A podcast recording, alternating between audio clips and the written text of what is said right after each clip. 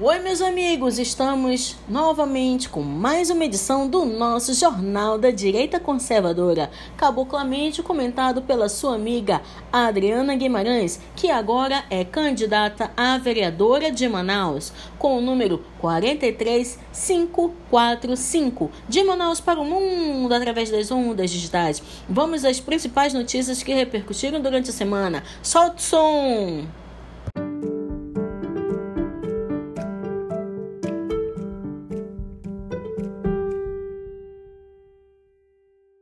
E a polêmica da vacina. Dória surtou e quer dar ordens no Brasil usando o Estado, a população de São Paulo, como cobaia de um traiçoeiro plano com o governo comunista chinês.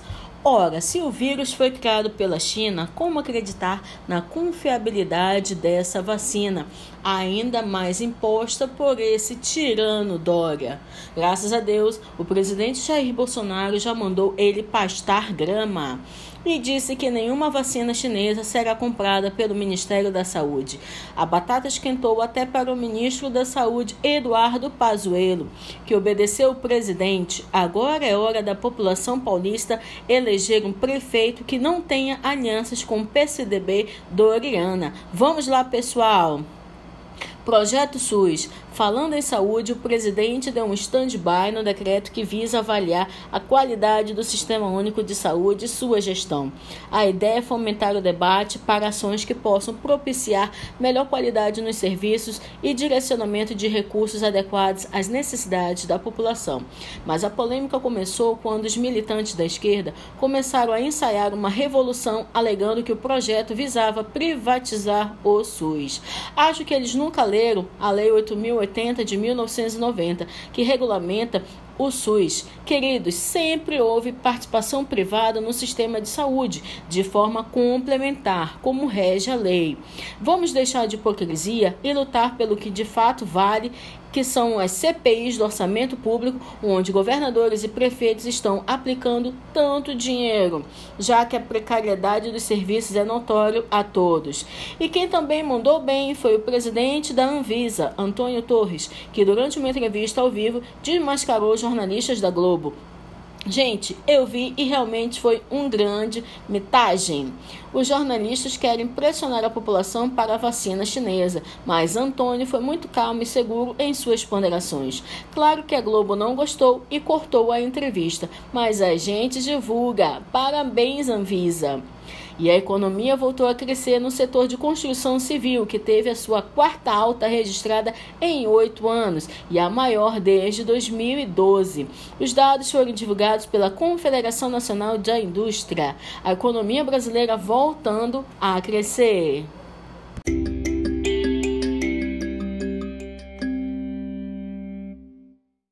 No mês da criançada, o presidente Jair Bolsonaro baixou o imposto sobre produtos importados relacionados aos videogames, agora com alíquota de 30%. A tendência é que os preços baixem e a criançada se divirta mais. O Natal vai ser muito bom.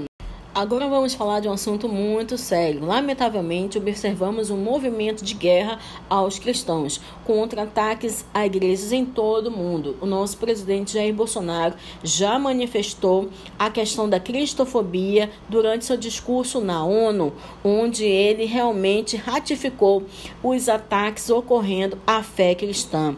No Chile, nós tivemos recentemente igrejas que são incendiadas em atos que marcaram um ano de protestos em prol da nova Constituição. Dezenas de milhares de chilenos se reuniram em diversas cidades do país nesse dia 19 de outubro para marcar o aniversário de um ano dos protestos em massa que levaram o governo a marcar um plebiscito para mudar a Constituição Nacional.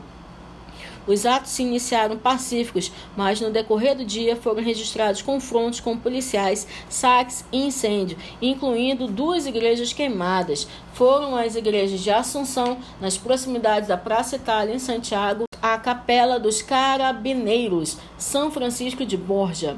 Nos protestos do ano passado, que começaram em 18 de outubro, duraram até meados de dezembro, quando os chilenos se reuniram em todo o país para pedir reformas nos sistemas de pensão, saúde e educação. Nos Estados Unidos, na noite desta terça-feira, dia 27, uma igreja batista vietnamita foi queimada durante os protestos do movimento Vidas Negras Importam, Black Lives Matter, na Filadélfia Filadélfia, Pensilvânia, nos Estados Unidos. A igreja foi completamente destruída pelas chamas. No vídeo divulgado pela Batista Resource Network, é possível ver o estrago que o incêndio causou na igreja, onde voluntários se juntaram para limpar o local. Os tumultos começaram depois que um homem negro atacou os policiais com uma faca e acabou alvejado e morto no início da semana. Desde então, o movimento negro começou a vandalizar e saquear lojas em toda a cidade. Quando Philip Fenn, o pastor da igreja, ficou sabendo do incêndio, a construção sagrada já estava quase que totalmente destruída. Um membro da igreja, cujo amigo alertou, ligou para o pastor dizendo que tinha sido visto chamas na igreja e sete caminhões do corpo de bombeiros no local.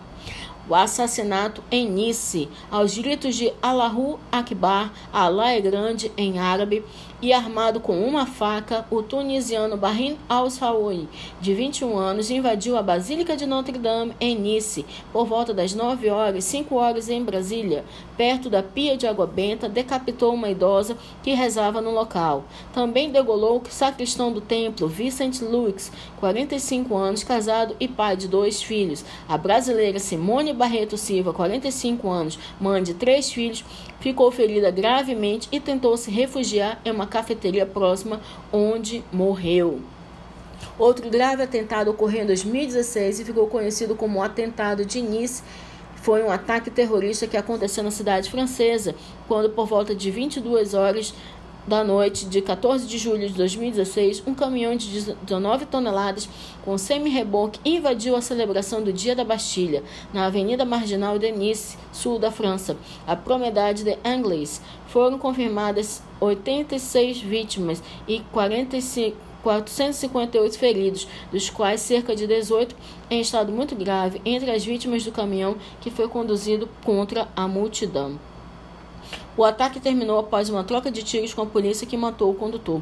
Segundo o jornal local Nice Martin, o condutor foi identificado como Mohamed Laurent Borrell, um indivíduo de 31 anos de idade de nacionalidade tunisiana, residindo em França, autor de vários crimes comuns, entre eles violência doméstica, não associados a redes terroristas. A sua identificação foi encontrada no caminhão. Em 16 de julho de 2016, o Estado Islâmico reivindicou a autoria do atentado, confirmando que o condutor do caminhão era um dos soldados instruídos a cometer atentados terroristas contra países que participem de ações bélicas contra o grupo. Nada justifica esses atentados terroristas aos cristãos. Muitos criticaram as cruzadas, mas elas ocorreram para defender a vida cristã e a vida do Ocidente. Ou combatemos os terroristas muçulmanos ou eles nos matam. Isto é legítima defesa, como bem nos mostra Israel. Por isso, o Brasil precisa ter suas forças armadas competentes e o cidadão de bem seu porte de arma para a defesa de sua propriedade e família. Esta foi mais uma edição do nosso Jornal da Direita Conservadora. Siga-nos também nas redes sociais, Facebook e Instagram. Lá você também terá acesso às nossas lives, onde comento com mais veemência as notícias que repercutiram durante a semana, ao vivo e a cores para todo o Brasil e mundo, de Manaus para o mundo através das ondas digitais. Um grande beijo a todos, um abraço e no dia 15 de novembro, dê seu voto de confiança para sua amiga Adriana Guimarães, 43545. E vamos de Menezão para Manaus evoluir. Uma boa ideia, 51. Beijo a todos, até mais!